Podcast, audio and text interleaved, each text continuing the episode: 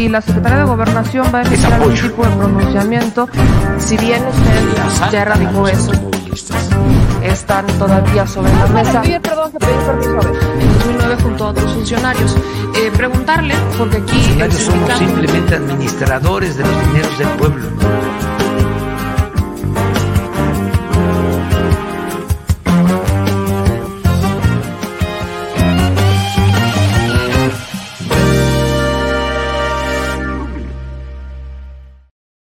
Muy buenos días, chilitos y chilitas, ¿cómo están? Bienvenidos al Detrás de la Mañanera con Segura Servilleta, o sea, sé yo, Meme Yamel. Ya estamos en vivo para transmitir y decirles lo más importante de esta conferencia de prensa del 23 de noviembre 2021 martes 23 de noviembre, disculparán ustedes, aquí andamos haciendo una buena representación de Rodolfo el Reno, estamos con todo el mood de Navidad, y en este mood navideño pues dijimos, ¿qué más podemos hacer para sentirnos en el mood de Navidad? Copiarle a Rodolfo el Reno, ¿por qué no? Vamos a copiarle, vamos a representar a Rodolfo el Reno con todo y la gangosidad que, se lleva a cabo ¿no? dentro de esas representaciones. Es que ustedes no saben, si uno no representa a Rodolfo el Reno de forma gangosa, no está representando a Rodolfo el Reno, déjenme, se lo platico. Pero con todo y el Rodolfo el Reno que les vengo manejando el día de hoy, vamos a analizar esta conferencia de prensa, que el tema quizás más importante, obviamente hoy se habló, y esto quiero resaltarlo antes de hablar del boom del tema, sobre el dragado acuérdense que ha sido un gran tema eh, el, el, asunto de cómo se han manejado las presas y las inundaciones que se han dado en algunos estados. Hablemos, por ejemplo, del Tabasco. Tabasco particularmente, y aquí déjeme, voy a ajustar la cámara en lo que usted me ayuda a compartir y a suscribirse al canal y a empezar a mandar sus comentarios. Este, el asunto de Tabasco, usted recordará, yo también lo pregunté en la conferencia de prensa, fue muy polémico porque se habría tomado una decisión que para muchos fue muy, muy escandalosa, el cómo ante estas lluvias y ante el manejo de las, este, de las presas se decidió eh, inundar a los más pobres. Este, y había una decisión que tomar y la clara era, porque si inundamos, eventualmente se va a inundar a este punto se va a inundar. Esto fue este, el año pasado, a principios, no fue a principios de este año, eh, mi, mi, mi, Rodolfo Renés no me ayuda con la memoria, pero fue, si no estoy mal, fue a principios de este año, cuando se da esta situación en Tabasco y lamentablemente se tiene que tomar una decisión y es pues tenemos que inundar, tenemos que sacar el agua, tenemos que desfogar el agua hacia algún lado y no podemos inundar Villahermosa porque ya tenemos un antecedente en 2007 de cómo se inundó este Villahermosa y eventualmente después de inundar Villahermosa se también tuvieron que inundar estas poblaciones que están hacia abajo porque pues teníamos que sacar el agua para algún lado. Entonces el presidente toma esta decisión, tuvo que intervenir, todavía era gobernador Adán Augusto en ese momento, se acordarán que hubo un pleito entre Adán Augusto y la Comisión Federal de Electricidad por el manejo de la presa, que si no lo habían hecho bien, bueno, etcétera. El asunto es que eh, para evitar que estas decisiones se tuvieran que volver a tomar, el presidente Andrés Manuel López Obrador hace un cambio en la manera en la que se van a manejar las presas, habló de una estrategia que sería incluso nacional, que hoy se va a poner por delante este, el, eh, la protección civil. Entonces, el nivel del agua se va a tener que calcular conforme ayuda a la gente y no la generación de energía. Fue muy polémico, pero además, a raíz de eso, el presidente anunció una serie de planes en los que él estaría eh, trabajando para que esa situación ya no se diera. Y uno de esos planes fue justamente el dragado. El dragado del que hoy se anuncia, pues la Secretaría de Marina habla de la construcción de, este, de las dragas que se está haciendo por parte de la propia Secretaría para que empiecen a trabajar en la zona y se lleve un buen desfogue de, este, del río, por ejemplo, en Tabasco. Entonces, eso es un gran tema, es un tema que por supuesto hay que seguir, es un tema importante, porque son problemas que han acuñado a la población desde hace mucho tiempo y que cuando se dan esas situaciones, pues se prefieren, ¿no? Y siempre hablamos de, ay, es que hay que sacar el fondén, ya es que, ay, es que un desastre natural, hay que sacar el fondén. Hasta pareciera que lo hacen a propósito o sea, hasta pareciera que en algún punto tenemos a estos gobiernos eh, decidiendo arbitrariamente o negligentemente eh, inundar o tomar estas decisiones omisas y negligentes que eventualmente los lleven al fonden. Pareciera, uno dice por ahí, piensa mal y acertarás. Entonces, Eso ha cambiado, eso ha cambiado bajo esta administración. No es un cambio rápido, es un cambio progresivo, pero vamos a ver cómo resulta. Hasta este momento, pues tenemos esta acción que creo que fue muy, muy importante.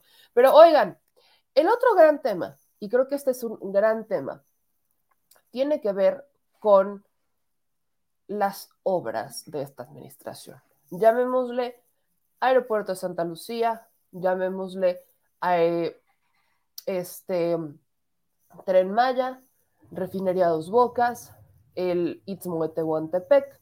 Hablemos de estas grandes obras, grandes obras que hoy me queda claro, ayer justamente me decían, ¿no? Habla del nuevo decreto, habla del nuevo decreto, habla del nuevo decreto.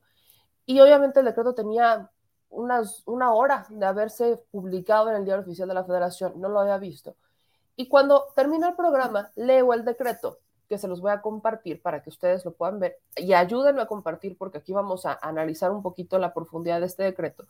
Aquí ustedes están viendo este decreto, ¿no? Este acuerdo fue firmado el día de ayer. Lo firma, aquí está, es la página del diario oficial de la federación, y lo firma el presidente, ¿no? Prácticamente, aquí está el acuerdo, vamos a, vamos a omitir el choro, vamos a omitir este choro, que bueno, es considerando, es el antecedente, que México requiere infraestructura para fomentar el desarrollo de manera incluyente y acercar oportunidades a las regiones más rezagadas en los sectores comunicaciones, telecomunicaciones, aduanero, fronterizo, hidráulico, hídrico, medio ambiente, turístico, salud, vías férreas, ferrocarriles en todas sus modalidades, energético, puertos aéreos y otros sectores prioritarios y o estratégicos que contribuyen al crecimiento y a la seguridad nacional del país. Eh, también considera que es de interés público y de seguridad nacional el desarrollo y crecimiento de la infraestructura a cargo de las dependencias y entidades de la Administración Pública Federal y que se traducen en un beneficio colectivo de todos los mexicanos y que a fin de que la actual administración continúe con la ruta encaminada a impulsar, consolidar los proyectos que nos llevarán a cabo como nación, a lograr el crecimiento económico y con ello lograr el bienestar social, he tenido bien expedir el siguiente acuerdo. Se declara de interés público y seguridad nacional la realización de proyectos y obras a cargo del Gobierno de México asociados a infraestructura de los sectores comunicaciones, telecomunicaciones, aduanero, fronterizo, hidráulico, hídrico, medio ambiente, turístico, salud, vías férreas, ferrocarriles, en todas sus modalidades, energético, puertos, aeropuertos, y aquellos que por su objeto, características, naturaleza, complejidad y magnitud se consideren prioritarios y o estratégicos para el desarrollo nacional. Es el decreto. Este decreto tiene pros y contras. El gran pro es que les va a valer un soberano cacahuate los amparos que se puedan interponer. Es el gran pro. Que podrán ampararse lo que se quieran amparar, pero hacer un asunto de seguridad nacional no lo van a poder frenar. Es el gran pro. O sea, ese es el gran pro.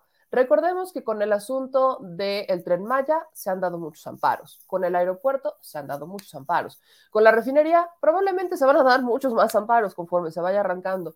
Eh, o sea, prácticamente con todas las obras que ha emprendido esta administración se han dado grandes amparos. ¿De quién son los amparos? De sectores más privilegiados. En el caso del tren Maya, ahí quizás es donde hay una excepción, porque hemos visto, y hoy lo respondió también el presidente, de algunos ambientalistas, pero yo le llamaría más que ambientalistas, no los llamaría ambientalistas, hablamos de ciertos personajes que han ido al, al, alebrestar el, el avispero. Gracias, señor productor, por apoyarme en estos tiempos donde estamos en el video. Han ido a alebrestar el avispero con la finalidad de decirles es que el tren Maya este, los va a sacar a sus propiedades. Es que el tren Maya los va a, este, va a destruir el medio ambiente. Es que el tren, o sea, van con todo este argumento. Y hablando, por ejemplo, del medio ambiente, cada obra que hace esta administración, que de hecho es parte de la normativa para la construcción, cada obra, por cada obra se tienen que plantar árboles. O sea, por cada obra se tiene que hacer un planteo de árboles. Es como cuando usted construye en su casa o remodela su casa. Usted hay un impuesto que le pagan y esa no me la cuentan porque ya lo tuve que dar en especie cuando hicimos hace años una remodelación en la casa. Este, por cada obra, usted paga un impuesto y ese impuesto supuestamente es para la compra de árboles para hacer una reforestación, porque con cada modificación que hace, como tiene un impacto ambiental, hay que compensar el impacto ambiental plantando árboles. Bueno, Esa no me la platican porque en su momento yo tuve que donar los árboles físicamente, ¿no? Yo fui, yo compré los árboles, los fui y los llevé al ayuntamiento ahí en mi ranchito. Pero bueno, cuando digo ranchito amo de Puebla, ¿no? Porque luego aquí se lo toman muy literal y han de creer que tengo un rancho con caballos y no sé qué. No, yo tengo mi ranchito en mi casita y así le digo de cariño. Eh, está en Pueblita. Así que, aclarado el punto. El, el punto medular de todo esto es que el gran tema aquí es que esto va a frenar esos amparos. Amparos que, han, que surgen de mala leche. Porque, por ejemplo, el del aeropuerto de Santa Lucía que aquí estamos viendo tener, hay que ir a, visitar el aeropuerto de Santa Lucía, ya que están haciendo todas estas giras, porque el aeropuerto de Santa Lucía, usted se acordará, cuando fue lo de Texcoco, N cantidad de amparos, y luego es que vamos a frenar el aeropuerto de Santa Lucía. Y el último fue con el rediseño del espacio aéreo, que justamente ya involucraba el aeropuerto de Santa Lucía, pero que estaba muy lejos de ser solamente porque se incluía Santa Lucía sino que el rediseño del espacio aéreo, y eso no me lo platican porque nosotros fuimos a, este, a ver cómo se había dado el rediseño, ahí tenemos la nota que si quieren se la volvemos a compartir. Cuando se dio el rediseño del espacio aéreo fue porque se tenía que hacer, llevaban años postergando un rediseño que era obligatorio, que se tiene que hacer cada determinado tiempo porque las necesidades son distintas, porque hay cada vez más líneas aéreas, porque se abren aeropuertos, no solo en México, sino en el mundo. Y eso involucra un tenemos que rediseñar el espacio aéreo. Se hizo este rediseño, y como cambiaron algunas rutas, pues ya no les gustó a algunos vecinos de la Ciudad de México porque se escuchaba mucho. O sea, en la Ciudad de México, sobre todo si estás en la Benito Juárez, se escucha. Obviamente, entre más te acerques al aeropuerto, pues más se va a escuchar. Pero en la Benito Juárez se escucha. Creo que prácticamente toda la Ciudad de México se escuchan los aviones. Pero es que surgen unos vecinos, es que me es muy molesto. Quiero que lo pases del otro lado. Y eso saben que lo había hecho Enrique Peña Nieto. Peña Nieto también hizo un cambio en el rediseño del espacio aéreo ¿Qué? ¿Qué? Ah, gracias, productor. Es que está el cabello de este lado, disculpe usted. Es el look, señor productor. Pero no me quiere instalar mi micrófono. ¿Ya ve? Todo se podría arreglar así. Uno aquí no pierde la oportunidad de molestar al señor productor. El asunto, la parte más importante con todo esto, es que hemos visto que son amparos, amparos realmente innecesarios que no tendrían una mayor razón de ser más que él, vamos a privilegiar a un solo grupo, vamos a privilegiar a una sola persona o a un solo grupo de personas, lejos de ver el interés mayor que busca solucionar la construcción de esta obra. Entonces, ese es el gran pro. ¿Cuál es el gran contra? Que hoy el presidente dijo que no es contra, pero vamos a evaluarlo. Y ese gran contra es más enfocado quizás a los periodistas, porque es una realidad que por asuntos de seguridad nacional, se han resguardado expedientes. Esa es una realidad. No sabemos si va a pasar. O sea, aquí se lo quiero dejar porque es, un riesgo que estamos corriendo. Ese es un gran contra. El presidente ya dijo que no. Él ya dijo que no. Pero en la operación, ¿qué es lo que podría pasar? Que a partir de que entre en vigor este acuerdo, o sea, hoy, a partir de que entra en vigor, si uno solicita un expediente relacionado con estas obras, perfectamente nos podrán responder que es información que no se nos puede entregar porque es un asunto de seguridad nacional. ¿Qué tendríamos que hacer? Nosotros, los periodistas, los reporteros, tendríamos que ir a la mañanera a preguntarle al presidente por qué se, por qué se guardó el expediente y entonces el presidente tendría que recurrir a publicar el expediente, que es algo que nos hemos quejado mucho, por ejemplo, con el INAI. Porque la voluntad del presidente es la transparencia pero no quiere decir que la voluntad de todos los que trabajan en la Administración Pública Federal sea la misma. Es el, ese siempre ha sido mi pleito y es a donde quería que me entendieran, porque por ahí alguien en Telegram me dijo es que tu comentario es muy tendencioso. No, es tendencioso, es realista. O sea, es realista. No solamente ha pasado ahorita con Seguridad Nacional, ha pasado con la Secretaría de la Función Pública actualmente. Ha pasado con la Fiscalía General de la República. O sea, ha pasado con dependencias donde le solicitas expedientes y te dicen que no te lo pueden entregar. Y no solo por el tema de seguridad nacional, o sea, te, argumentan algunos por seguridad nacional y otros es que se resguardó el expediente por cinco años. Pero entonces vas a la mañanera, se lo pides al presidente y el presidente dice, publíquenlo. Ese siempre ha sido mi punto, que prácticamente tenemos que ir a acusar con el presidente para que entonces el presidente nos entregue los expedientes y entonces el presidente diga, ah, miren, aquí está, tengan, llévenselo, vamos, úsenlo. Ese es quizás mi, este, mi mayor crítica hacia esto. Pero vamos a ver si en un ratito más nos podemos este, conectar, o al menos enlazar vía telefónica, con el abogado César Gutiérrez Priego, que sí es experto en asuntos de seguridad nacional y que sí es experto también en derecho militar, para que nos pueda hablar de lo que sí sabe, porque también es, una, es un acierto en que hay una, este, hay una cantidad por ahí de expertólogos que fueron expertos en economía y luego fueron expertos epidemiólogos y luego fueron expertos en impuestos y luego fueron, fueron expertos en diplomacia y en relaciones exteriores y ahora son expertos en derecho militar. Entonces vemos una cantidad de personas que han sido este, expertólogos en todo y que no han tenido ni la mínima delicadeza en cuestionar a los que sí estudiaron para ser expertos en eso y a los que se han dedicado años en ser expertos en el tema para resolver estas dudas. Entonces, vamos a ver si nos podemos conectar rápido porque anda muy ocupado el abogado, pero por lo pronto quiero que usted vea y escuche lo que dijo el presidente al respecto de este tema,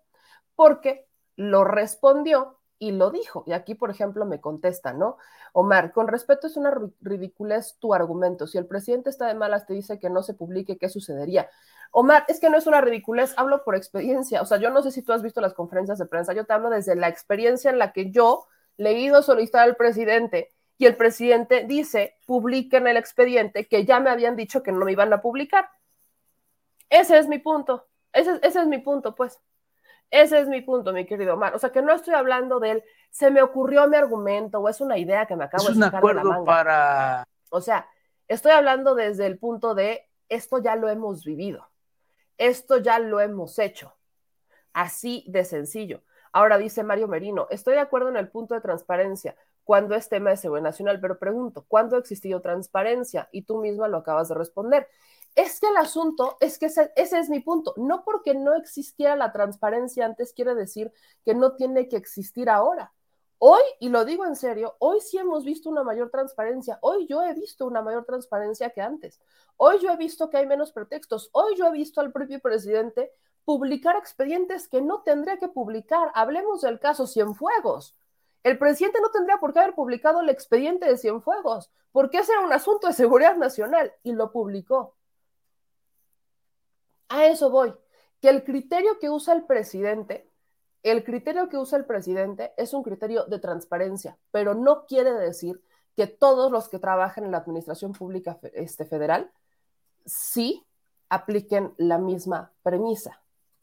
El propio presidente, y es una pregunta que le tengo pendiente, se había comprometido a que solamente aquellos, aquellos archivos que realmente tuvieran que ver con la seguridad nacional se buscaría, este, pues nos entregarían, porque pues, son asuntos de seguridad nacional, o se entregarían testados, ¿no? Que es cuando vienen con la, vienen con ciertas partes este, bloqueadas, pues.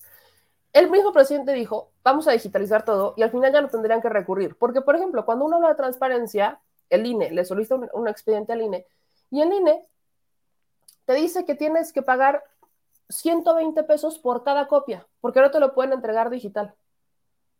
Entonces tú tienes que pagar 120 pesos por cada copia. Pero si el expediente que pediste o los expedientes que pediste son de 1500 hojas, multiplícale 1500 hojas por 120 pesos. ¿Ven? Nada más haciendo la suma, nada más haciendo la suma.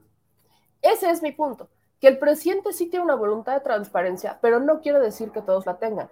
Eso, y lo digo, vamos a ver si ahora va a pasar así, porque antes, uno podía entrar y podía revisar todos los expedientes y podía ponerse a buscar cómo estaban los expedientes en los acuerdos, los, este, los contratos y demás. Vamos a ver si eso se mantiene a partir de este decreto, porque justo a partir de que lo declaras por seguridad nacional, sí pueden hacerlo, o sea, sí existe este lamento. Podrían no hacerlo, podrían perfectamente no hacerlo, porque ya tienen el argumento de seguridad nacional, pero estamos hablando de construcciones. Y por eso les digo, el gran pro de esto es que por seguridad nacional no van a poder frenar las obras, ya no le van a poder poner un pero, y eso también habla de que el propio presidente Andrés Manuel López Obrador ya le está metiendo ese turbo que muchos esperaban desde el inicio de la administración algo que no había hecho, porque esto perfectamente lo pudo haber hecho, o lo pudo haber este, hecho al inicio de la, de, la, de, la, de la administración. Perfectamente lo pudo haber hecho, pero lo está haciendo a partir de este periodo. Y aquí es cuando ya entra este turbo que le está metiendo a la Administración Pública Federal. Aquí es donde entra él ahora sí ya no me paran y muchos esperábamos que esto ocurriera a partir del ejercicio de revocación de mandato. Muchos esperábamos en que podría ocurrir a partir de la, revocación de mandato. Ahí sí podría perfectamente este, entenderlo. Y dice Mario Merino, de acuerdo que debe existir transparencia, pero el objeto de la decisión de seguridad nacional no es ocultar información, es proteger los activos nacionales. No es ni siquiera proteger los activos nacionales, Mario Merino.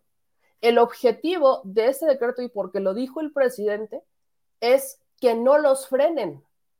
No es proteger los activos nacionales, lo dijo el presidente. Eso es un plus, eso es un plus.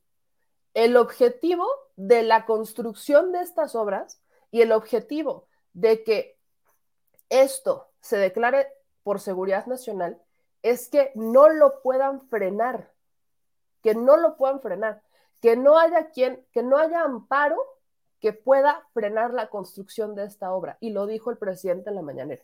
Ese es el, ese es el objetivo.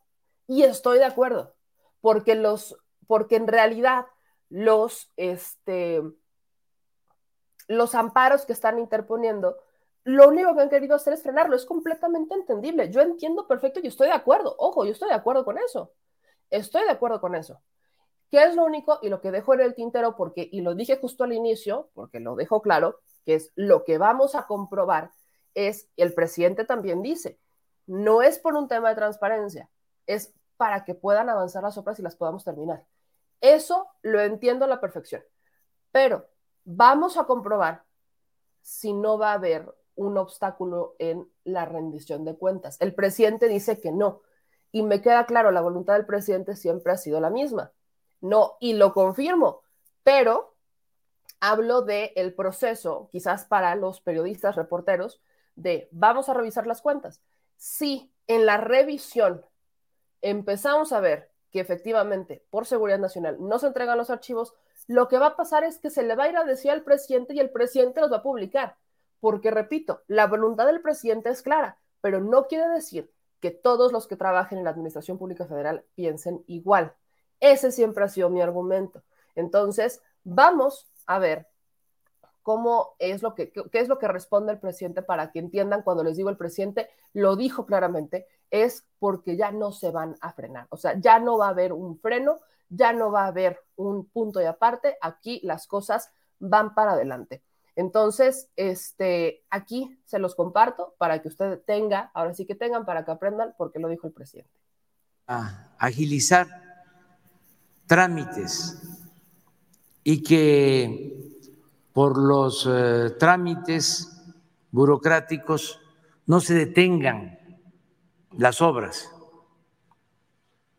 que eh, se pueda dar la confianza a las instituciones y a las empresas que están eh, trabajando en el tren Maya para que eh, los trámites que tienen que hacer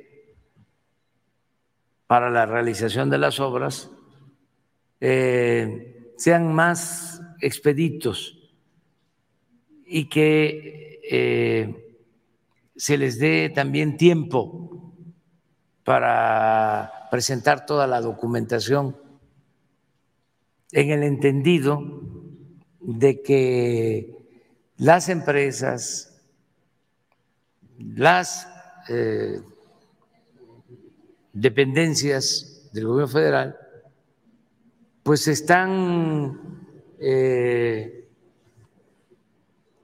regidas por principios de protección al medio ambiente, de justicia, de honestidad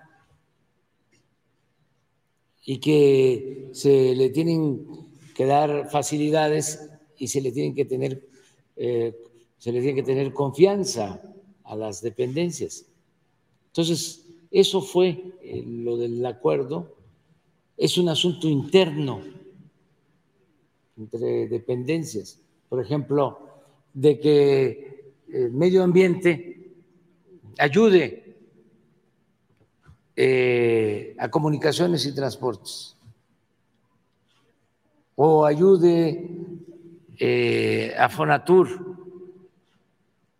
en las empresas que están eh, trabajando en el tren Maya, para que tengan tramo y no se detenga la obra, porque tenemos que avanzar, tenemos que terminar, concluir las obras. Esto no tiene nada que ver con la transparencia. Las secretarías, todos estamos obligados a rendir cuentas. Claro, el boletín de la derecha, que ya este, hasta da flojera, pues, mencionarlo, del reforma, pues eh, ya está hablando de que es para no rendir cuentas, para que no haya transparencia.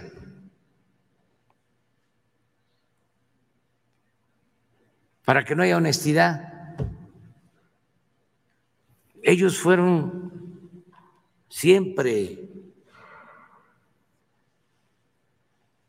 protectores, cómplices de la corrupción. Nunca dijeron nada cuando Salinas de Gortari, que le ayudó a poner el periódico aquí en la Ciudad de México, se dedicó a entregar bienes del pueblo y de la nación a sus allegados. Guardaron silencio los del Reforma. Y no solo durante el periodo de Salinas, luego con el FOAPROA, cuando convirtieron las deudas privadas en deuda pública, silencio. Desde luego, silencio en los dos sexenios de corrupción del PAN, cuando entregaban obras sin licitar a gente cercana a ese partido, cuando ayudaban a los empresarios que se dedicaban a la exploración y a la perforación de pozos, como este señor que estuvo en la cárcel. No, Yáñez, oceanografía. con Fox y con Calderón, le entregaron contratos como de alrededor de dos mil o tres mil millones de dólares por adjudicación directa. Y vean si en el Reforma este, apareció algo. Y lo mismo, ¿qué dijeron? cuando de manera completamente irregular, sin transparencia, sin hacer siquiera una reunión del Consejo de Administración de la Comisión Federal de Electricidad, otorgaron contratos para la construcción de gasoductos, contratos leoninos, engañando de que necesitábamos gas porque se iban a construir 12 termoeléctricas. No se construyeron las termoeléctricas, pero se contrató el gas. ¿Y saben? Tenemos un excedente de gas por esos contratos del 40% de lo que necesita México. Y se tiene que pagar aunque no se utiliza. Ahora, acabamos de dar la instrucción de revenderlo a menor precio para no perder tanto. ¿Cómo suscribieron estos contratos? De manera completamente ilegal. Tenemos denuncias presentadas en la Fiscalía para que se atienda este asunto. ¿Qué dijo el Reforma sobre esto?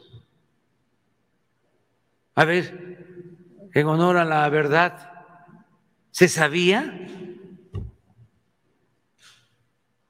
Casi quiebran a la Comisión Federal de Electricidad. Y ahora, pensando de que somos iguales, sacamos este acuerdo para facilitar el avance en la construcción de obras y ya están ellos suponiendo, porque es un periódico de conjeturas, además de mala fe, de que es para ocultar información y para que no haya transparencia. Así son los conservadores. Les gusta mucho, o su doctrina es esa cosa. Y esa cosa es la hipocresía. Entonces, aclarar que es un acuerdo y que todos en este gobierno tenemos la convicción de actuar con honestidad, cero corrupción. Y también cero impunidad. No somos iguales. Eso es lo que les molesta mucho porque durante todo el periodo neoliberal se dedicaron a saquear, a robar a manos llenas y ahora no pueden ni podrán. Ayer hablaba yo de cómo eh, se agrupan todo el bloque conservador, que son muy corruptos. Ese es otro distintivo del conservadurismo. Uno es la hipocresía y el otro distintivo es la corrupción. Están hambrientos de dinero y no tienen llenadera. Y se conjugan las dos cosas, hipocresía y deshonestidad.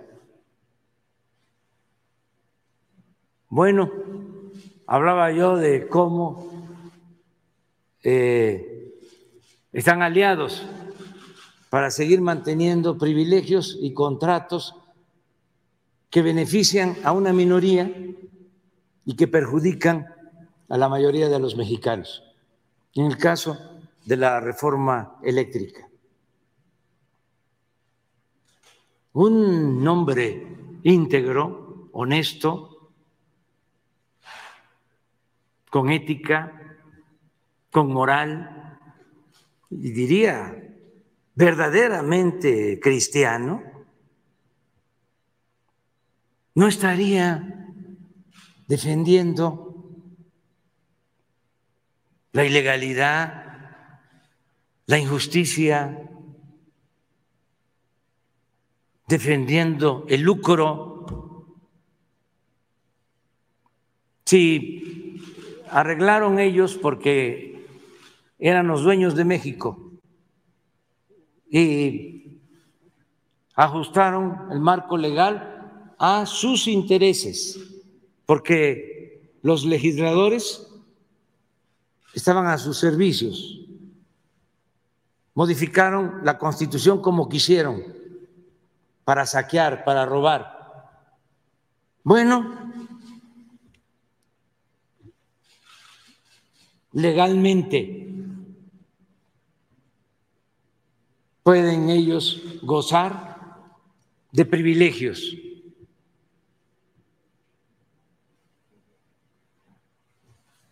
Pero ya hay una realidad distinta.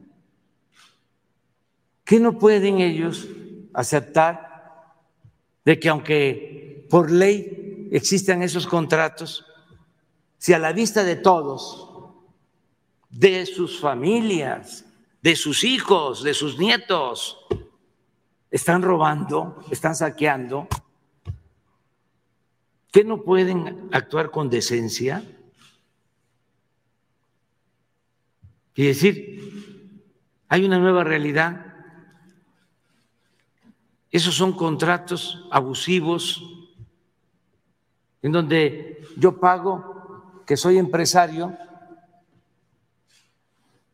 que soy comerciante eh, de grandes vuelos, pago menos por la luz que una familia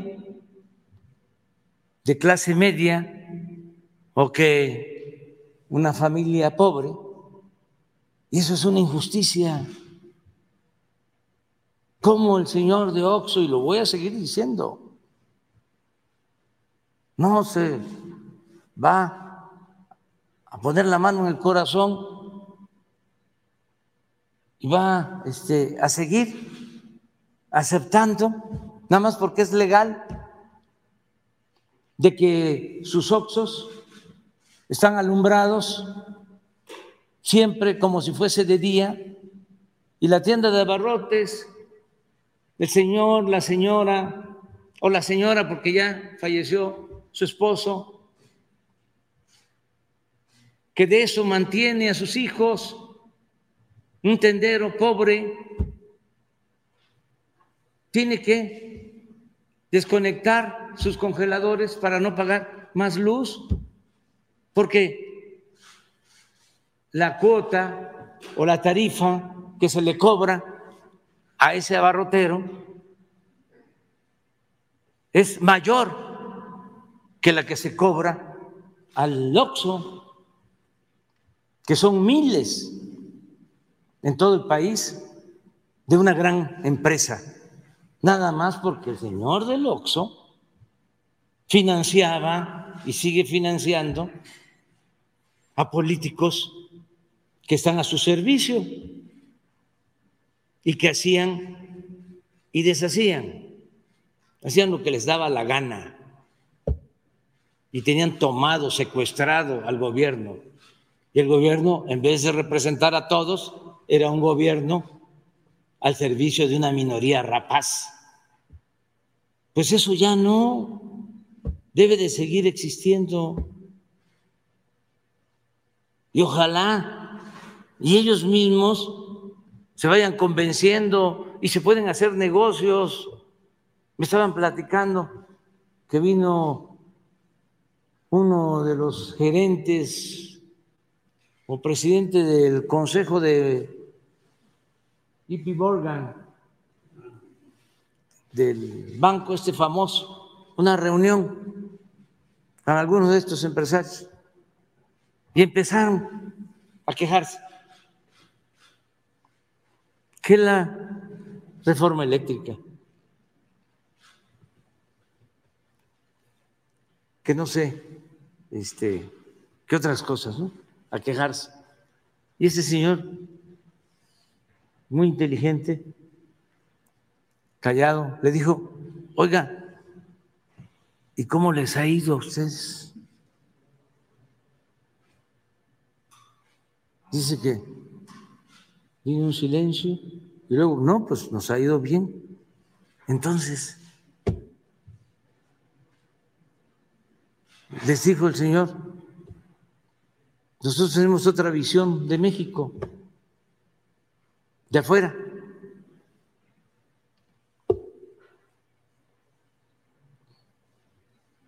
Estamos viendo de que no hay corrupción, estamos viendo de que hay estabilidad económica, financiera, que no hay endeudamiento, que han crecido las reservas de México como nunca. Ya, los cayó.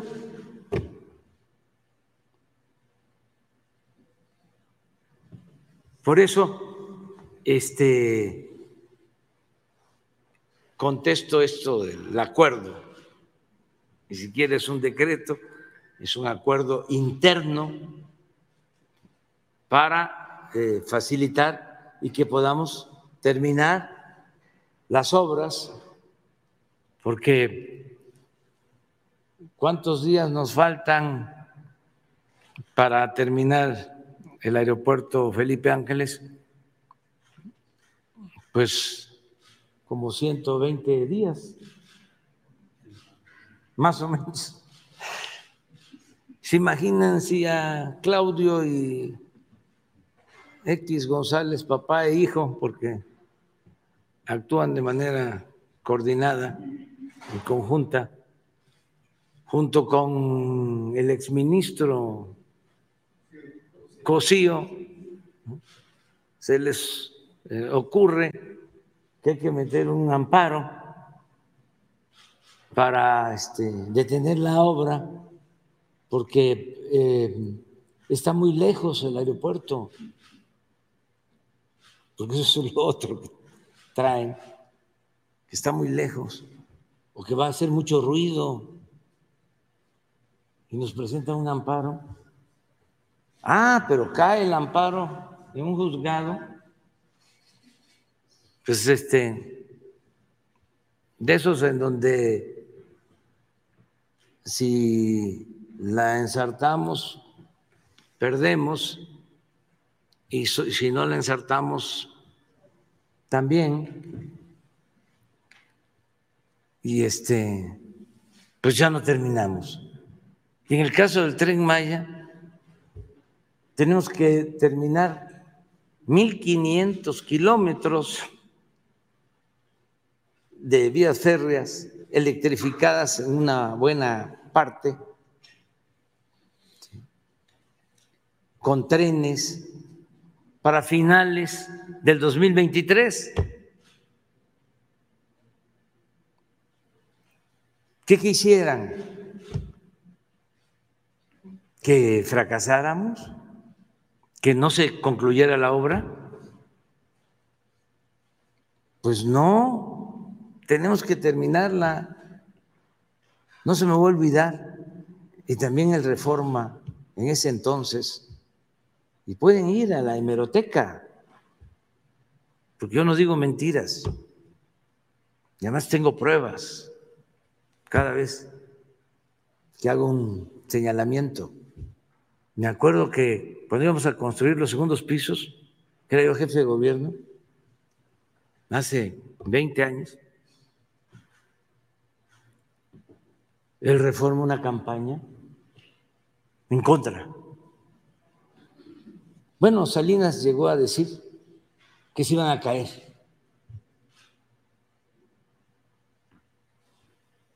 Y amparos, hasta del finado Burgo, que era una gente eh, preparada, pero con el que se podía tratar. ¿Ven lo que les digo? El argumento particularmente aquí es, o sea, lo tenemos, ya saben que aquí nos andamos sin pelos en la lengua. El argumento aquí es, me valen tres kilos de chorizo toluqueño, lo que digan los empresarios, las obras van, ya no voy a permitir que me sigan frenando con los amparos. Ese es el argumento principal por el cual surge este decreto.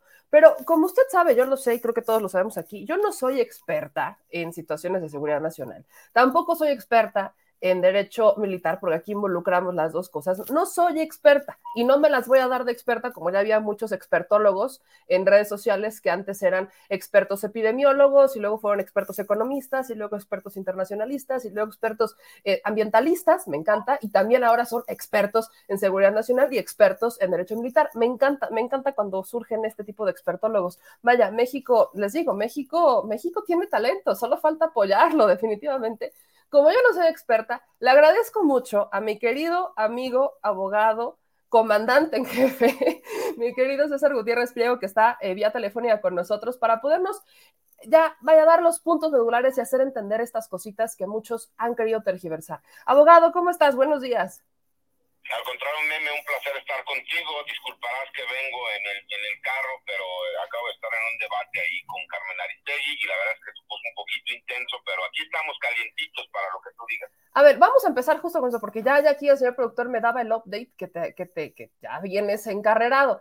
Eh, ¿Qué es lo que está, o sea, cuál es tu lectura de lo que estás, de los comentarios que están surgiendo a raíz, no solamente del decreto, vamos a extenderlo, sino también a raíz de los comentarios que hacen sobre la lealtad de las Fuerzas Armadas o particularmente el discurso del general Luis Crescencio Sandoval el, día de la Revolución Mexicana, ¿no? Hacia la 4T le llaman, yo ayer ponía, pues escucharon el discurso a la mitad, pero ¿cuál es tu lectura de lo que estamos viendo en, esta, en las redes sociales, en los expertólogos?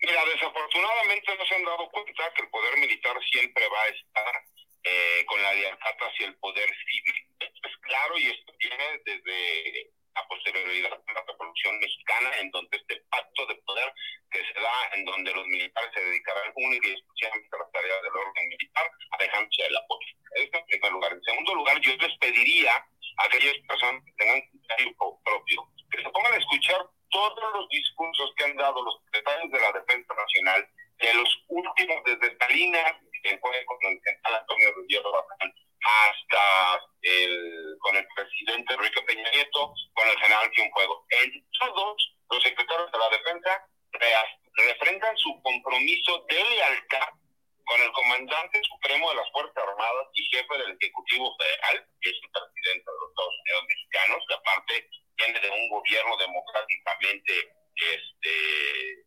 electo, y que refrendan ese compromiso al proyecto de nación que tiene.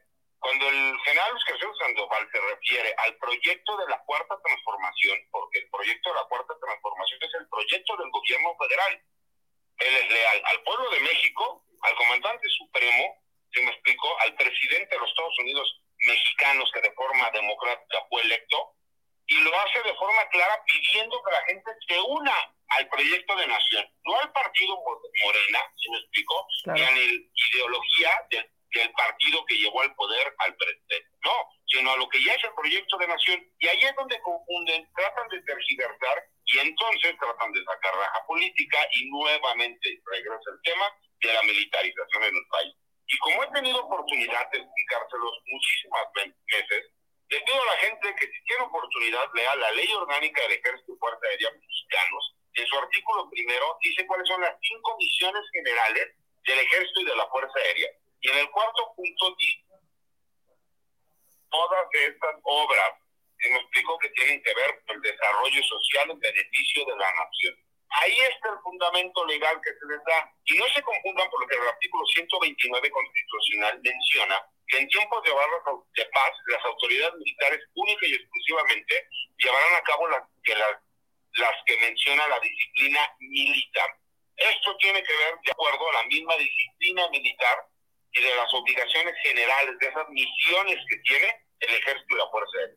Y creo que eso les podría dar luz para que pudieran entender muchísimo de lo que ahora tratan de hablar de una supuesta militarización, que incluso los que hablan de militarización ni siquiera tienen conocimiento que esto empezó desde el sexenio de Ernesto Cedillo Ponce de León y que con posterioridad obviamente arremetió con el sexenio de, eh, presidente estefanista, ¿cómo se llama? Que me fue el nombre de muy codo, Felipe Calderón Rojos. Ahora, abogado, eh, bajo este contexto, o sea, creo que la, ley, tú me lo acabas de mencionar, prácticamente te la sabes al derecho y al revés, pero ahora surge este decreto. El presidente explicaba que ahora sí, y muchos lo hemos analizado, que le va a meter turbo, ahora sí le va a meter turbo a esta administración para sacar adelante los proyectos que hoy, bajo este decreto, entran en seguridad nacional. ¿Cuáles son los pros y cuáles son los contras? El presidente explicaba, no, o sea, no voy a permitir más amparos, no voy a permitir que nos frenen más.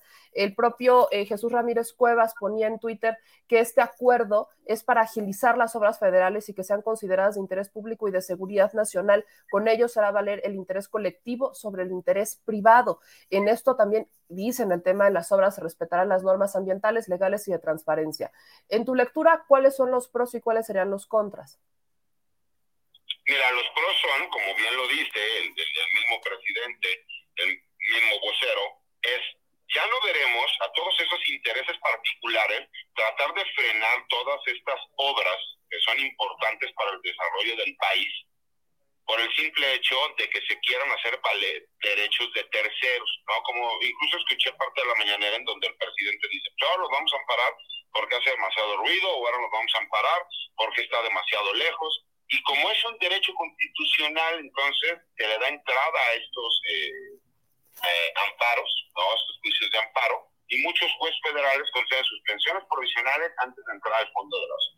Creo que ahí, por supuesto, lo que el gobierno federal quiere es evitar que siga existiendo toda esta manipulación de ciertos grupos. No digo que todos, porque sí habrá intereses legítimos de personas que realmente consideran que se les está violentando un derecho humano ¿no? o, una garantía constitucional.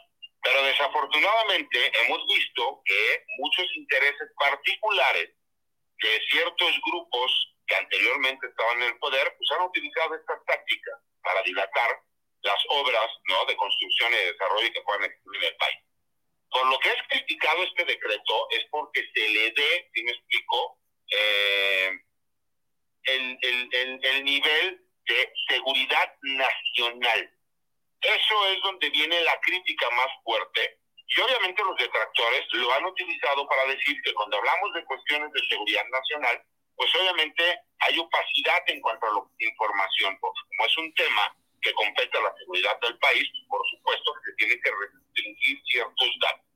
Y han tratado de empezar a utilizar esto como un golpeteo para poder decir que entonces muchas de estas obras se van a poder hacer de forma indiscriminada y que además será con la mayor opacidad posible porque simple y sencillamente no existirán rendiciones de cuentas y que la información no podrá ser pública por el hecho de que se considera seguridad nacional.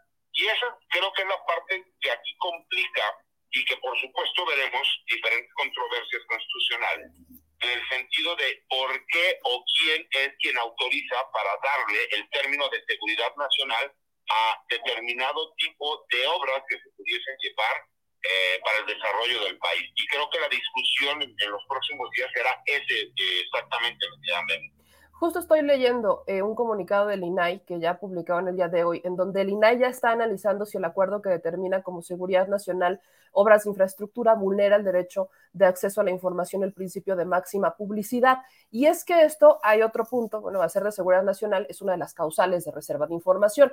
Yo lo argumentaba, el presidente se ha arriesgado, por ejemplo, con el expediente de Salvador Cienfuegos. Recordarás que pues, no cualquiera se hubiera atrevido a publicar ese expediente porque es un asunto de seguridad nacional y cuando se va y se cuestiona al presidente, bueno, el presidente dice publíquenlo y lo saca. Entonces, mi pregunta en este sentido es relacionada con el actuar de las Fuerzas Armadas. Eh, surge una investigación de, Latinos en donde dice que hay empresas fantasmas que contrataron los militares, que contrató la Sedena para la construcción del aeropuerto. No puedo decir que sea real o no, porque no he revisado completamente, pero me brinca, por ejemplo, que alguno de los nombres en estos contratos tuviera relación con Rafael Moreno Valle, ¿no? El exgobernador de Puebla, que si algo sabemos de él es que no era bastante limpio. Bajo esta premisa, eh, tú consideras que existe un riesgo o que, el pueblo debería tener algún, alguna preocupación por si las Fuerzas Armadas, alguien llegara a dar esta adjudicación a empresas fantasma o que se llegara a caer en esto, o sea, que llegaran a aprovechar esa opacidad, ¿consideras que existe ese riesgo? Lo que pasa es que así es como se está manejando por parte de los detractores del gobierno federal. Y creo que aquí es donde mayor transparencia tendría que existir el problema cuál es? Una cosa es que a lo mejor el gobierno federal, por mutuo propio, termine considerando que se tengan que hacer públicos todas estas adquisiciones, todas estas empresas, en cuanto a pues, la adquisición de materiales, bienes, servicios, etcétera, etcétera. Y otra cosa es que incluso se podría aplicar la ley en el sentido de que al ser una cuestión de Nacional no estarían obligados a brindar. Y es donde creo que más van a atacar y donde el debate se va a dar. Porque no importa que el gobierno federal quiera salir a ser transparente o que la misma Secretaría de Defensa Nacional o que la misma Secretaría Armada de México salgan a tratar de hacer transparente. Siempre serán atacados porque al catalogarlos ya como de seguridad nacional, se podrá decir que por ahí podrán estar escondiendo alguna información porque incluso la ley les contempla el que no se haga del conocimiento público por ser una cuestión de seguridad nacional. Y creo que ahí es donde van a tratar de centrar ellos el debate. Y creo que ahí es donde el gobierno central tiene que saber justificar el por qué se consideran de seguridad nacional las obras de desarrollo para el país. A mí me queda claro el por qué, pero creo que aquí lo más importante es que la población en general entienda el concepto y el por qué se lleva a cabo. Y por supuesto que ya salieron las críticas a decir, es que, como el presidente mencionó, nosotros si somos honestos, tenganos confianza, y por supuesto que los detractores querrán atacar en ese sentido, porque se quieren basar en la cuestión de legalidad. Nosotros podemos tener confianza o no, pero la ley dice que si usted puede restringir la información, pues no sabremos qué es lo que va a pasar. Y desafortunadamente va a ser el tema por venir para tratar de atacar a lo que es el gobierno eh, federal, que pues ahorita sí quiere terminar de dar en la segunda parte del sexenio, pues con las obras de desarrollo social que se consideran necesarias para que se puedan cimentar todo lo que son los cimientos y fundamentos de lo que es la cuarta transformación. En tu experiencia, ¿existe algún riesgo? Porque otro de los argumentos que surge aquí es que es peligroso darle tanto poder a las Fuerzas Armadas y ya incluso hay senadoras que quieren citar a comparecer a Luis Crescencio Sandoval y cuestionarle, ¿no? Que por qué sí mucha lealtad a la 4T y sí muchas obras, pero pocos resultados en materia de seguridad. ¿Existe algún riesgo? ¿Cómo ves esta lectura y estas críticas que surgen ya desde sí la oposición, pero que están en el poder, que son senadoras? Mira, ellos pueden solicitar la comparecencia de la Defensa Nacional porque es un derecho que tienen como legislador. Eso, eso es normal. Incluso yo creería que sería hasta necesario, te voy a decir en qué sentido. En el sentido de que el secretario de la Defensa Nacional no tiene nada que esconder. El secretario de la Defensa Nacional, para los que no conocen, pero que salen a tuitear y a dar entrevistas como si fueran especialistas, así como el, el almirante secretario, ¿no? Eh, que representa, eh, eh, es el titular de la Secretaría de Marina Armada de México, son los únicos militares en activo facultados por ley para ejercer un cargo político-administrativo, todavía, toda vez que son secretarios de estados que representan al Ejecutivo, si me explico, en cada una de sus dependencias y que cumplen además con una función administrativa. Entonces, todos aquellos especialistas que hablan del reglamento general de deberes militares y del Código de Justicia Militar respecto a que no pueden emitir su, su opinión, pues la opinión que hicieron fue única y exclusivamente pedir el apoyo al gobierno de México, se me explicó, al gobierno de la República, respecto al proyecto de nación que se tiene y que lo encabeza este proyecto de la cuarta transformación. Yo lo veo incluso ¿Sí me explico? Pues que tendrá fundamento a lo mejor para que puedan solicitarlo, bien, pero yo no creo que tenga nada que esconder el secretario de la Defensa Nacional y creo que realmente podría llegar a dar, ser muy claro y explícito para que se acabaran todos estos cines que no tienen absolutamente nada que ver con la realidad. Por último, quiero César, porque sé que andas corriendo y ya te invitaré para otro programa para hablar justamente sobre seguridad nacional, que es otro pendiente que ahí tenemos, pero en, en toda esta lectura, entonces, la, población tiene que preocuparse por esta supuesta eh, poder que se le está dando a las Fuerzas Armadas, ¿no? Yo ayer les ponía el discurso, porque no lo vieron completo, no lo, no lo escucharon completo, donde justamente dice Luis Crescencio Sandoval que no es un asunto político, es una subordinación hacia el pueblo, que está clara, pero creo que eso lo omitieron evidentemente. Pero la preocupación de algunos en los comentarios son muy pocos. Es si el poder que le está dando el presidente Andrés Manuel López Obrador a las Fuerzas Armadas es preocupante para que las Fuerzas Armadas, como es nuestra historia, puedan aplicar un golpe o puedan eh, algunos que, eh, pues que no son, que justo están dentro de las Fuerzas Armadas, pero que no son partidarios de la política 4T, pudieran inclinarse hacia otro político para confabular en contra de esta administración o en contra del pueblo. Creo que la preocupación eh, se me hace bastante ilógica, pero ¿Crees que existe? Por supuesto que no existe, porque aparte México es de los pocos países de toda América Latina que nunca en la historia moderna de nuestro país ha existido ningún tipo de golpe de Estado, ni suave, ni duro, ni blando por parte de las fuerzas militares. Al contrario, siempre se ha sido claros que la subordinación del poder militar es hacia el poder civil, en exclusivo y en específico hacia el pueblo de México, el cual es representado por medio del comandante supremo de las Fuerzas Armadas, que es el presidente constitucional de los Estados Unidos mexicanos, al cual la forma de elección es de forma democrática y con todo lo que especifica la Constitución Política de los Estados Unidos mexicanos. Realmente creo que ha sido un tema de golpeteo por una cuestión muy sencilla, porque lo que quieren es, se han dado cuenta de los excelentes resultados, del gran trabajo y el apoyo que las Fuerzas Armadas le han brindado al presidente de la República. Y como la el presidente de la República, su popularidad no baja, sino que al contrario sube y que los resultados de su gobierno se empiezan a ver, se empiezan a ver todos los días, pues dicen, tenemos que atacar a las dos instituciones que más apoyo han estado recibiendo y que además son las que mejor percepción tienen por parte de, de la ciudadanía mexicana, que son quienes votan, quienes eligen. Entonces, ¿cómo puedes bajar la popularidad del presidente? Ataca a las Fuerzas Armadas. Y que existe un riesgo de militarización y de militarismo sin ni siquiera entender los conceptos. ¿Sí me explico? Y yo le vuelvo a repetir a la gente.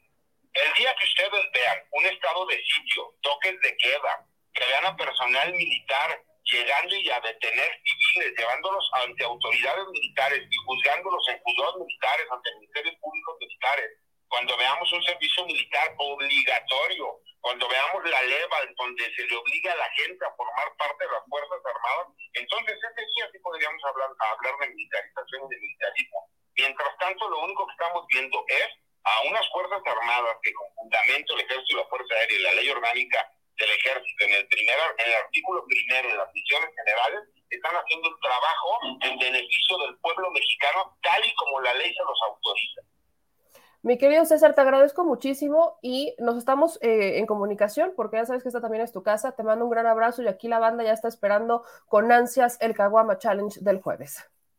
Por supuesto, mi querida Meme, al contrario, es un placer para mí estar contigo. Saludos a, toda mi tropa. Y acuérdense de una cosa, y como yo siempre se los he dicho a, a, a todas las personas que somos realmente de izquierda y que apoyamos este proyecto no importa que me pongan a un doctor, a cinco doctores, si tienen la oportunidad de ver los debates, véanlos. Siempre vamos a tener argumentos para decir la verdad, porque no tenemos que inventar un hilo negro. Incluso cuando no hemos estado de acuerdo con algunos puntos, lo decimos. El trabajo que está haciendo la transformación de México es para beneficio del país, para beneficio nuestro, de nuestros hijos y de nuestros nietos. Y el problema es que ellos han querido seguir robando como lo hicieron en los últimos 60, 70 años de este país y hoy no se lo vamos a permitir. Te te mando un abrazo y saludos a todas las personas que nos están viendo. Un abrazo y estamos en contacto. Excelente día. Pues ahí está, banda. Es justamente el argumento que les decía. O sea, lo, lo, que propiamente dice el abogado es el asunto de transparencia. Vamos a ver, es cuando más transparentes tienen que ser.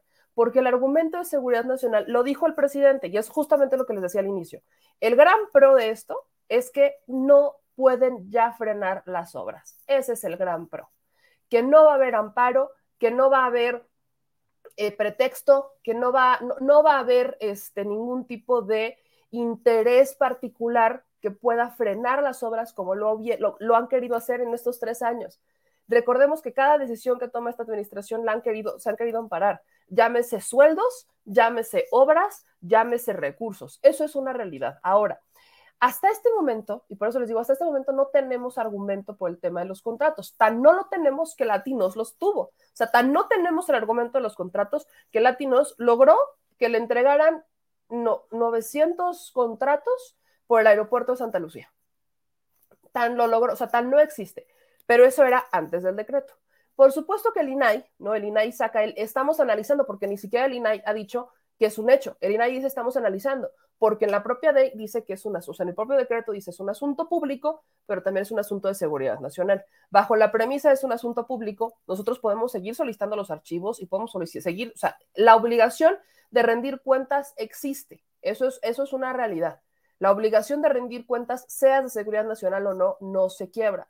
El tema de seguridad nacional entra cuando justamente lo publica el INAI en, en el artículo este, 110 la fracción primera de la Ley Federal de Transparencia y Acceso a la Información Pública, el asunto de seguridad nacional es una causal de reserva de información. O sea, no quiere decir que no la que no rindan, quiere decir que se la pueden reservar, o sea, que no tienen que hacerla pública.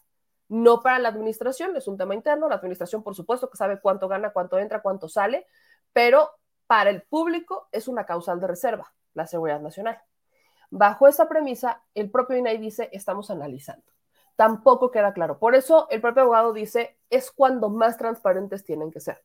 Yo por eso les pongo los dos escenarios sobre la mesa, para que no digan, es que no me dijeron, es que no sabía.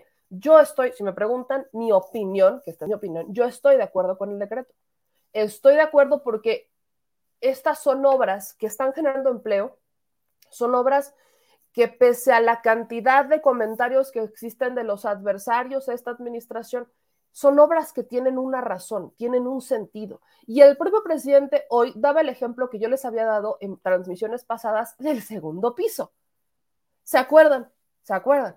Bueno, justamente les digo, cada que el presidente habla de una gran obra, de una obra que tiene una razón, tiene un porqué, existen una cantidad de personas que se oponen a esa obra y no es la primera vez que pasa.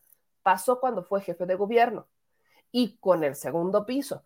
¿Qué pasó con el tema del desafuero? ¿Por qué lo querían desaforar? Por una carretera, por un camino. O sea, eso es por un camino, por abrir un camino. Yo siempre le digo carretera, por abrir un camino para conectar a un hospital. Por abrir un camino. Por eso lo querían desaforar. Y bueno, lo desaforaron. O sea, pero no es lo mismo desaforar a alguien por un asunto de delitos fiscales o delitos relacionados con el crimen organizado, llámese García Cabeza de Vaca, a desaforar a alguien porque quiso abrir un camino para conectar un servicio necesario para la población. ¿Ven a lo que llegamos? Ese es mi punto con esto. No están en contra de las obras porque están en contra de las obras y porque no les gustan. Por el argumento que siempre utilizan de las obras, ¿no? Ay, es que estas obras, que el daño ambiental, que es que el ruido, contaminación ambiental. No, no, no. Están en contra de las obras porque las hizo esta administración. Porque el tema del Istmo de Tehuantepec no es nuevo y el presidente lo ha dicho. El tema del Istmo ha estado en los escritorios presidenciales, si no estoy mal, desde Salinas y no lo habían querido hacer esta administración dijo, desempólvenlo, actualicemos y hagámoslo. Y se dan cuenta, el tema del istmo es al que menos pero le ponen. Es al que menos pero le ponen, al tema del istmo. Pero el asunto del tren Maya tiene todo que ver con el istmo. Y entonces, ¿cómo es que se les ocurre el tren Maya? Que no sé qué. Ah, pero no se les hubiera ocurrido a ellos hacer un tren porque entonces, oh magno obra, ah, grandes aplausos, idolátrenme, señores. Ese es el problema, que las administraciones pasadas estuvieron tan enfrascadas en hacer lo que los privados querían, que olvidaron obras esenciales para el desarrollo de la población. Y esas obras esenciales no quiere decir que dejaran afuera la iniciativa privada, solo que no eran prioridad para la iniciativa privada, porque la iniciativa privada, por ejemplo, la zona sur-sureste del país, ha preferido deshagarla para entregársela de forma privada y tener estos spas lujosos y tener estos hoteles boutiques lujosos y regalarse cachitos de palayas. Eso es lo que han querido hacer. Entonces, el hecho de que sean muy poquitos los que se repartan el pastel en la zona sur-sureste eleva los precios que ellos pueden ofertar como son los únicos que tienen cachitos de tierra. Ahora, metes un tren que va a darle posibilidad no solamente a los ricos, sino a todos de poder ir, que va a detonar el turismo y el comercio, no solamente en las zonas súper turísticas o en las grandes playas, sino también en los, en los pueblitos, en las comunidades más chiquitas, y entonces les vas a quitar y los vas a obligar a bajar los precios, porque ya tienes más ofertas. Y por ende, más oferta, mayor demanda, ellos van a tener que bajar los precios. Ya no va a ser igual en el asunto del, Istmo de Tehuantepec, es una conexión directa con el comercio de Asia. Ya no vas a recurrir tanto a Estados Unidos, ya no vas a tener una tan codependencia, vas a poder abrir el comercio hacia otros productos, que por supuesto ya le estás advirtiendo, esta administración le está advirtiendo a Estados Unidos, vamos a hacer algo porque si no nos van a ganar el mercado. Y somos nosotros región, tenemos un tratado, vamos a, vamos a explotar ese tratado, que es lo que fue a hacer en Washington. Todo va conectado, fíjense. El tema del aeropuerto. Hay una necesidad de solucionar el, aeropuerto, la demanda que existe, la saturación que existe de vuelos. Bueno, abramos un aeropuerto en donde ya existe una base. está operando, siempre ha operado, solo que para vuelos militares. Operemos la base. Y el pretexto ahora es que sale muy caro para ir de aquí, o sea, desde el centro de la Ciudad de México al aeropuerto de Santa Lucía. Pero lo que no están viendo es que todavía no están abiertos los caminos para llegar ahí. Ya no van a poder desaforar al presidente por, por, abrir un camino para conectar con Santa Lucía. O sea, si hubiera sido jefe de gobierno, probablemente hubieran querido aplicarle una de estas, pero ya no van a poder aplicar. Entonces, se habrán estos caminos después, o sea, el aeropuerto se inaugura el próximo año y los caminos se van a estar trabajando a lo largo de ese año para poder conectar. Obviamente el costo y el tiempo de traslado en este momento pues es largo desde el centro de la Ciudad de México. Pero ¿qué hay de los que viven en Hidalgo? Los que viven en Hidalgo van a poder recorrer menos tiempo porque no solamente es un aeropuerto que va a conectar con la Ciudad de México, sino con las necesidades del área metropolitana. No es nada más el aeropuerto para la Ciudad de México, es para el área metropolitana. Y eso otra, otra vez no lo han entendido. Por ejemplo, ¿qué hay, por ejemplo, de la refinería? Tiene un sentido. Para muchos es que ya estamos obsoletos en cómo se les ocurre. Y yo lo he argumentado toda la vida.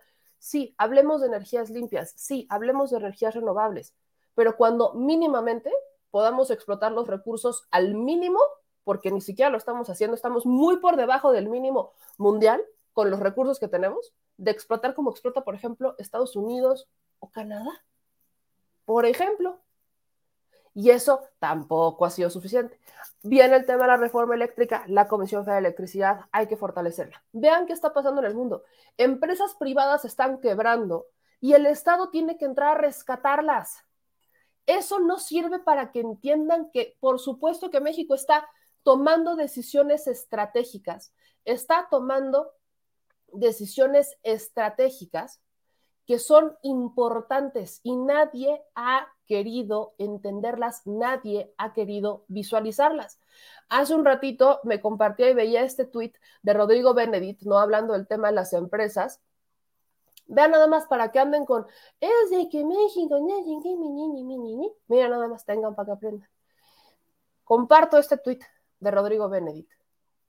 Reino Unido expropia empresa eléctrica para garantizar el suministro de millones de hogares. La importancia de diversificar el portafolio de generación, no solo en tecnología renovable versus tradicionales, sino también en modalidad Estado versus privados. Es lo que les decía ayer, es lo que les decía ayer. No es nada más lo que está haciendo México, es lo que está pasando en el mundo, que no lo quieren ver porque no les conviene a los intereses privados que han movido a este país durante años, es otro boleto. Y es el argumento. Vuelvo a mi punto eterno. Los intereses privados no pueden dictar las políticas públicas del resto del país. Y si después de tres años no han entendido cuál es la política de esta administración, pues regresense a la escuela pues se aclichingan, dice el productor, pues regresen a la escuela. Y dicho eso, he terminado. La misa de mañana ha terminado. Mis amigos, con esto terminamos. Acuérdense que tenemos hoy eh, a las nueve de la noche al Chile. Hay un tema. Invitamos a la senadora Berta Carabeo, hoy a las nueve y media, para que nos acompañe. Se acordarán que en este espacio llevamos un, este, un caso del el senador, senador, es diputado, Mata, de PAN, de Chihuahua, que cuando fue alcalde, eh, pues prácticamente privatizó un lago para una zona residencial. Bueno, pues hay un pleito que se están aventando entre el diputado Mata y la senadora Berta Carabeo por el asunto del agua. En Chihuahua, recuerden que fue justamente este diputado panista el que estuvo alebrestando mucho a los, este, a un sector cuando fue el tema del agua en Chihuahua. Se acordarán que el entonces gobernador Corral estuvo a punto de ocasionar un problema internacional entre México y Estados Unidos, nada, o sea, casi nada, casi nada, casi nada, este, estuvo a punto de ocasionar el, el entonces gobernador de Chihuahua, Corral, y pues ahora como que ya se le bajaron, ya, acuérdense que incluso antes de terminar prácticamente alababa esta administración, cosa curiosa, milagros de la 4T yo le llamo. Entonces, por eso es importante que vamos a hablar el día de hoy. Y aquí el productor me está mandando información que creo que es importante que compartamos con ustedes, porque este, acaban de reforzar la seguridad en el Ceferezo 16 de Morelos tras la llegada de la esposa del Mencho. Esto es importante. Tras la llegada de Rosalina N., esposa de Nemesio Ceguera el Mencho, líder del cártel Jalisco Nueva Generación, al Ceferezo 16 en Morelos, las autoridades han reforzado la seguridad en el perímetro de este centro penitenciario para evitar cualquier ataque o intento de liberación por parte de integrantes de este grupo criminal.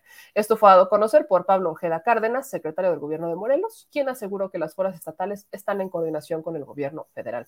Esto es importante, amigos, porque acuérdense que a raíz de la detención de Rosalía N., pues empezaron a dar eh, ciertas circunstancias, sobre todo en Zacatecas, que por cierto les comparto que mañana el presidente se irá a Zacatecas. Mañana terminando la conferencia de prensa, el presidente volará a Zacatecas por la tarde y la conferencia de prensa del jueves será en Zacatecas.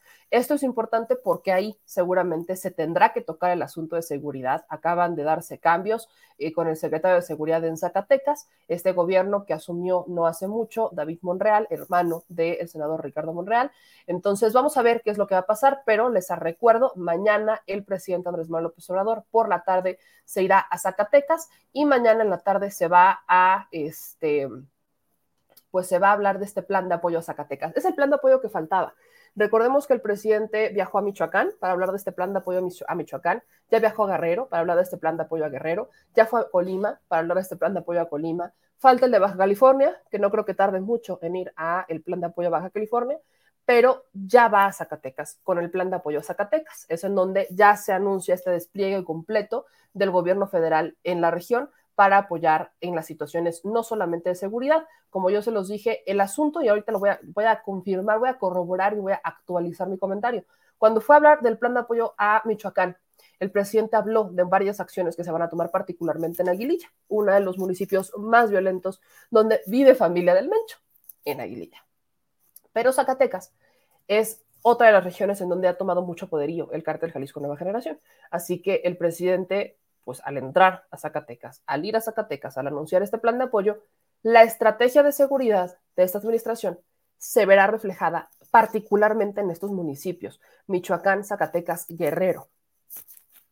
Si, el, si la estrategia de seguridad de esta administración funciona en estos municipios, entonces la estrategia de seguridad del presidente habrá funcionado, les guste o no les guste. Así que hoy, 9.30 de la noche, nos vemos con el tema de Chihuahua y también tenemos hoy el tema de Frisbee. Por ahí, Fantasma Enigmático me habla del asunto de Puebla.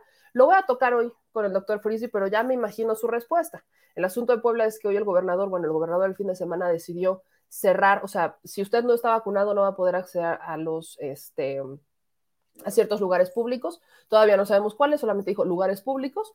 Entonces ahí también vamos a ver si este, las empresas se ponen al tiro, si van a decir algo o no. Acuérdense que Puebla es una comunidad compleja que siempre va a anteponer el, el tema económico. Entonces vamos a ver qué es lo que va a pasar ahí. El gobernador dio ese decreto, muy probablemente el doctor Frisby pues va a decir que este, pues, están en todo su derecho, que qué bueno que lo hace, que es algo que también está aplicando en Estados Unidos, y en un tema de derechos humanos, pues por supuesto que hay una controversia, porque hay quienes dicen, bueno, es que está vulnerando nuestros derechos humanos. Vamos a analizar eso. Hay otras cosas que han pasado en Puebla que a mí me han pedido. Estamos haciendo todavía este enlace con algunos compañeros de mi, de mi bonito estado para empaparnos de más información y Acuérdense, nos vemos en la noche. Acuérdense, importante que por ahí me decían que no le están llegando las notificaciones. Entonces, búsquenos, búsquenos, activen la notificación, suscríbanse, manitas arriba, es importante, manitas arriba, dejen todas sus manitas arriba. Vamos a seguir compartiendo la transmisión. Ayuden a que Meme el Reno pueda por fin descongestionarse y dejar atrás esta rinitis alérgica que me viene invadiendo. Y por favor, rinitis ya sal de este cuerpo trabajador. Pero amigos, gracias a todos los que nos comentaron. Gracias, señor productor. De verdad, muchas gracias porque hoy me ha estado apoyando mucho el señor productor de edad, que sí, como de que no. No más hoy, no más hoy, y mañana, y antier, y así, y así, señor productor, y así, señor productor. Pero bueno, muchas gracias, Teamwork. Y bueno, Teamwork, nos vemos al rato a mis queridos chilitsitzen, mis chilotzins. Nos vemos al rato, les mando un beso. Suscríbanse, activen las notificaciones, manden toda su buena vibra, síganme mandando sus remedios, siguen sugiriendo el tequila. No me gusta el tequila, pero Gracias a todos por el, apoyo moral y emocional. Les mando un beso. Sigan también nuestras notas y aquí los voy leyendo. Mándenme correo. He recibido varios correos de todos, así que nos vemos al ratito. Y no olviden seguirnos en Facebook, activar las notificaciones, manitas arriba. Gracias por el apoyo. Por aquí vi algunos superchats que llegaron. Gracias, no los pude leer al tiempo, pero muchas gracias por el apoyo que nos han dado con los superchats. Quiero ver si rescato aquí alguno que llegó, este que era de 5 dólares, por aquí lo vi, aquí está. Gracias a mi querido Gerardo Prueba, que nos mandó 5 dólares superchat. Chayotito para un cafecito. Gracias por la entrevista desde Washington. Nos vemos en el Zócalo. Un abrazo, mi querido Gerardo. Te mando un gran, gran abrazo y muchas gracias por lo que están haciendo allá desde Washington. Nos vemos, nos vemos al ratito a las 9 de la noche. Un beso, yo soy Meme Yamel. Sale, bye.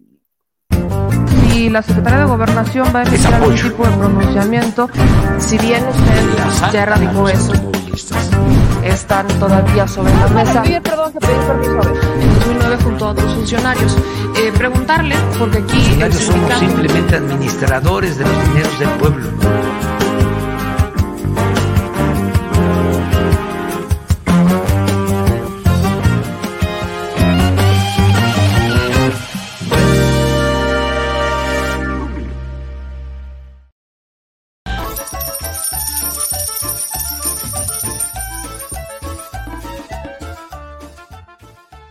Al Chile. Recuerda que una forma de apoyar nuestro proyecto e impulsarnos a generar más y mejor contenido es a través de los superchats en nuestras transmisiones en vivo. Solo tienes que dirigirte al recuadro donde escribes mensajes, darle clic al símbolo de moneda, colocar los datos de tu tarjeta bancaria, el monto a donar y de forma inmediata se verá reflejado en un recuadro de color con el mensaje de tu preferencia. Otra manera, por si no nos alcanzas a ver en vivo, es ir a la descripción de nuestro video de YouTube, darle clic a la liga de PayPal y repetir el proceso como en los superchats. Ese recurso llegará directo a nuestra cuenta bancaria. En Facebook también puedes apoyarnos de forma mensual. En el inicio de nuestra página encontrarás el botón Quiero colaborar. Ahí podrás adquirir una membresía que nos impulsará a seguir combatiendo la infodemia desde esta plataforma. Y si eres de los que no confía en la tecnología, puedes hacer un depósito o transferencia a nuestro número de tarjeta Banamex, desde cualquier establecimiento, banco y hasta tu aplicación móvil. Anótalo. El número es 4766-8415-9203-0897. Recuerda, esto es completamente voluntario. Y es una forma de apoyar e involucrarte más con este proyecto independiente. Hazlo tuyo y comparte.